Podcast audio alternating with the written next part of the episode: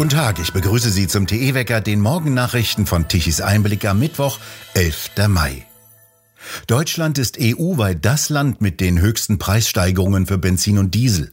So stark wie hierzulande stiegen nirgendwo in der EU die Spritpreise an. Dies geht aus Daten der EU-Kommission hervor, die das Statistische Bundesamt auf eine Anfrage der Linken verkündete. Der Liter Diesel verteuerte sich zwischen dem 21. Februar, drei Tage vor Kriegsbeginn, bis zum 25. April um 1,66 Euro pro Liter auf 2,04 Euro, also pro Liter um 38 Cent. Nur in Schweden und Lettland legte der Dieselpreis in diesem Zeitraum ebenfalls um 38 Cent zu. In Frankreich betrug der Anstieg lediglich 17, in Italien nur 5 Cent. Der Liter Super 95 verteuerte sich in Deutschland seit Kriegsbeginn um 23 Cent. Nur in Österreich fiel der Preisanstieg mit 24 Cent noch höher aus. In Ungarn ging der Preis sogar um 6 Cent zurück, in Italien sogar um 8 Cent. Das Gesundheitsamt des Rhein-Pfalz-Kreises wird im Juni damit beginnen, ungeimpfte Pflegekräfte mit Bußgeldern zu belegen. Im Gebiet um Ludwigshafen, Frankenthal und Speyer wurden dem zuständigen Gesundheitsamt mittlerweile mehr als 800 ungeimpfte Mitarbeiter in der Pflege gemeldet. Das Gesundheitsamt forderte jeden von ihnen auf, einen Impfnachweis vorzulegen. Ansonsten würden Bußgelder von bis zu 2500 Euro und ein Berufsverbot drohen. Das Gesundheitsamt des Rhein-Pfalz-Kreises versucht gerade, Personal aufzustocken, um die Bußgeldvergabe bewältigen zu können. Seit Mitte März gilt für Mitarbeiter in Krankenhäusern oder in Altenheimen eine Corona-Impfpflicht. Dies angesichts der Tatsache, dass immer deutlicher die teilweise lebensgefährlichen und gesundheitsschädlichen Nebenwirkungen der Impfung mit den neuartigen Substanzen sichtbar werden. Nichts dazu sagt der Rhein-Pfalz-Kreis dazu, wer die Verantwortung hierfür übernimmt. Nach wie vor gehen jede Woche Zehntausende von Menschen auf die Straßen und demonstrieren gegen diese gefährlichen Corona-Maßnahmen. Tichys Einblick berichtet regelmäßig darüber. Das Bundesverfassungsgericht hat wieder die Corona-Politik der Bundesregierung abgesegnet. Die Restaurantschließungen waren demnach rechtens.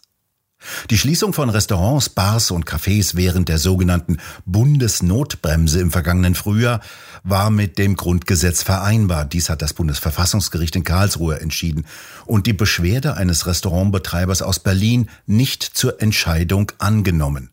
Begründung der Richter, angesichts der Dynamik des Infektionsgeschehens im April vergangenen Jahres habe die Bundesregierung handeln müssen, um Leben zu schützen und das Gesundheitssystem nicht zu überlassen. Ob die Schließungen und Lockdowns sinnvoll waren, damit hat sich das Bundesverfassungsgericht gar nicht weiter befasst. In Nordrhein-Westfalen bleibt das Rennen zwischen CDU und SPD vor der Landtagswahl am kommenden Sonntag knapp. Nach einer exklusiven Umfrage des Meinungsforschungsinstitutes INSA für Bild legt die CDU zu. Die SPD verliert an Stimmen. Laut INSA hat sich der Trend der letzten Wochen verstärkt. Die CDU schafft 31 Prozent, legt also zwei Prozentpunkte zu. Die SPD verliert zwei Prozentpunkte, steht aktuell bei 29 Prozent. Die FDP würde auf 8, die AfD auf 7 Prozent kommen. Die Linke würde mit 3 Prozent nicht in den Landtag von Düsseldorf einziehen können. Russlands Präsident Putin sei auf einen langen Krieg vorbereitet. Das sagte die Direktorin des amerikanischen Nationalen Nachrichtendienstes, Avril Haines, bei einer Anhörung des Senatsausschusses für Streitkräfte über weltweite Bedrohungen.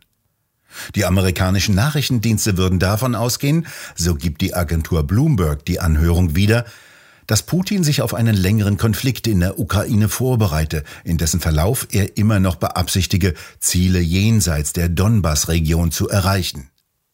Die Entscheidung des russischen Präsidenten Putin, die Anstrengungen seines Militärs auf die Ostukraine zu konzentrieren, sei wahrscheinlich eine vorübergehende Verlagerung, um die Initiative wieder zu erlangen. Russlands Rückschläge in der Ukraine könnten Moskaus Macht schwächen, es aber entschlossener machen, die USA und ihre Verbündeten zu konfrontieren und nukleare Drohungen auszusprechen, sagte Generalleutnant Scott Berrier, Direktor des US-Verteidigungsministeriums, bei der Anhörung vor den Senatoren.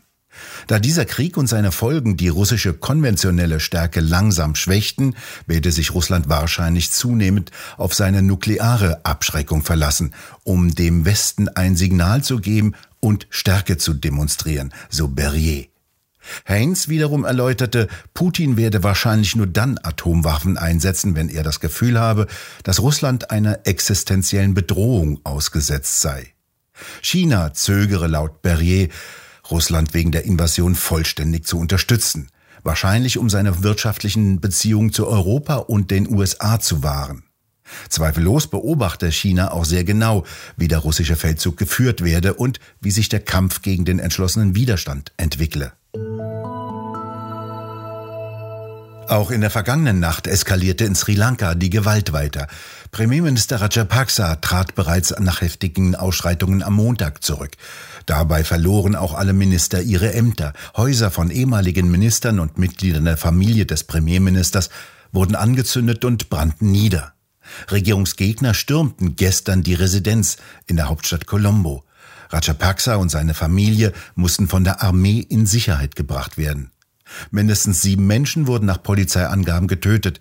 Behörden verhängten eine landesweite Ausgangssperre und schickten Militär. Das Verteidigungsministerium wies gestern Abend das Militär an, auf Menschen zu schießen, die das Eigentum anderer beschädigen oder Leben in Gefahr bringen. In Sri Lanka ist die schlimmste Wirtschaftskrise seit Jahrzehnten ausgebrochen. Wesentlicher Auslöser war ein sogenannter Bio-Beschluss vom 10. Mai 2021. Damit wollte der ehemalige Präsident das Land komplett auf Bio umstellen. Mineralische Düngemittel wurden verboten, angeblich um die Landwirte nicht mit schädlichen Chemikalien zu belasten, ebenso wie Pestizide und Insektizide, ohne die Pflanzen nicht richtig ernährt werden und ein Raub von Viren, Pilzen und Insekten werden. Zwangsweise mussten die Bauern auf Pflanzenschutzmittel und Düngemittel verzichten. Schon seit längerem dürfen sie kein Glyphosat mehr verwenden, das wichtigste Unkrautvernichtungsmittel. Folge, ein Drittel der landwirtschaftlichen Nutzfläche Sri Lankas liegt jetzt brach und kann nicht genutzt werden. Die Reiserträge gingen um etwa 50 Prozent zurück. Die Preise für wichtige Güter wie Reis, Weizenmehl und Zucker stiegen an. Gemüse wurde doppelt so teuer. Viele Menschen können sich ihr Essen kaum noch leisten. Im Dezember nahm Sri Lankas Präsident das Düngeverbot dann zurück. Das Experiment Sri Lanka hat gezeigt, nur ein Jahr dauert es, bis sich die eingebrochenen Ernteerträge dramatisch in den Läden auswirken, Menschen nichts mehr zu essen haben und verhungern. Sie können außerdem ihre Felder für die nächsten Ernten nicht mehr bestellen. Rajapaksa versprach in seinem Wahlkampf, eine gesunde Umwelt solle geschaffen werden, gesunde Mahlzeiten solle es geben und den Menschen die richtigen Essgewohnheiten beigebracht werden. So tönen auch hierzulande jene Sprüche aus dem Grünen Wahlprogramm und aus dem Landwirtschaftsministerium zu Berlin. Das Zitat des Tages. Von einem EU-Vermögensregister dürften bisher die wenigsten gehört haben, was auch daran liegt, dass es noch nicht existiert, sondern sich noch in der Planungsphase befindet. Die verantwortlichen Politiker und Bürokraten bemühen sich bisher, die Vorbereitungen dafür eher diskret abzuwickeln. Ende 2021 bestätigte die EU-Kommission, sie habe eine Machbarkeitsstudie in Auftrag gegeben. Das Verzeichnis soll nicht nur Bankvermögen umfassen, sondern auch das, was Bürger bei sich zu Hause aufbewahren. Bargeld, Gold, Antiquitäten, Kunst, wertvolle Uhren, Automobile. Für den Aufbau von nationalen Bankkontenregistern existiert schon ein EU-Beschluss. Diese Datensammlung soll im Übrigen nicht nur Kontostände festhalten, sondern auch den Inhalt von Bankschließfächern. Mit dem Krieg in der Ukraine gewinnt das Projekt Gläserner Bürger noch einmal an Tempo. Nach dem Motto Lass nie eine Krise ungenutzt verstreichen, dient jetzt die Fahndung nach ominösen russischen Oligarchen und deren Vermögen als zusätzliche Begründung, die den Röntgenblick des Staates angeblich alternativlos macht. Das schreibt Alexander Wendt über den geplanten großen Raubzug an ihrem Geld. Wo? In der neuesten Druckausgabe von Tichys Einblick. Dieses fein gestaltete und sorgfältig gedruckte Heft finden Sie ab heute im gut sortierten Zeitschriftenhandel oder direkt im Online-Shop bei tichiseinblick.de auf der Webseite. Dort können Sie die Ausgabe auch als PDF-File herunterladen. Von den heute beginnenden Eisheiligen ist nichts zu merken in diesem Jahr. Der Sommer kündigt sich mit Temperaturen von über 25 Grad an, die gestern bereits an vielen Orten erreicht wurden. Gegen Abend zogen gestern bereits Wolkenfelder auf. Auch im Osten wird es heute deutlich wärmer. Im Nordwesten dagegen wird es etwas kühler, denn dort kommt eine Kaltfront von Nordwesten herein. In der Mitte und im Süden weiterhin Sommerwetter pur, mit Temperaturen sogar bis zu 30 Grad am Oberrhein.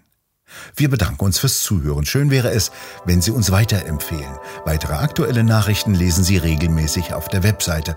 Und wir hören uns morgen wieder, wenn Sie mögen.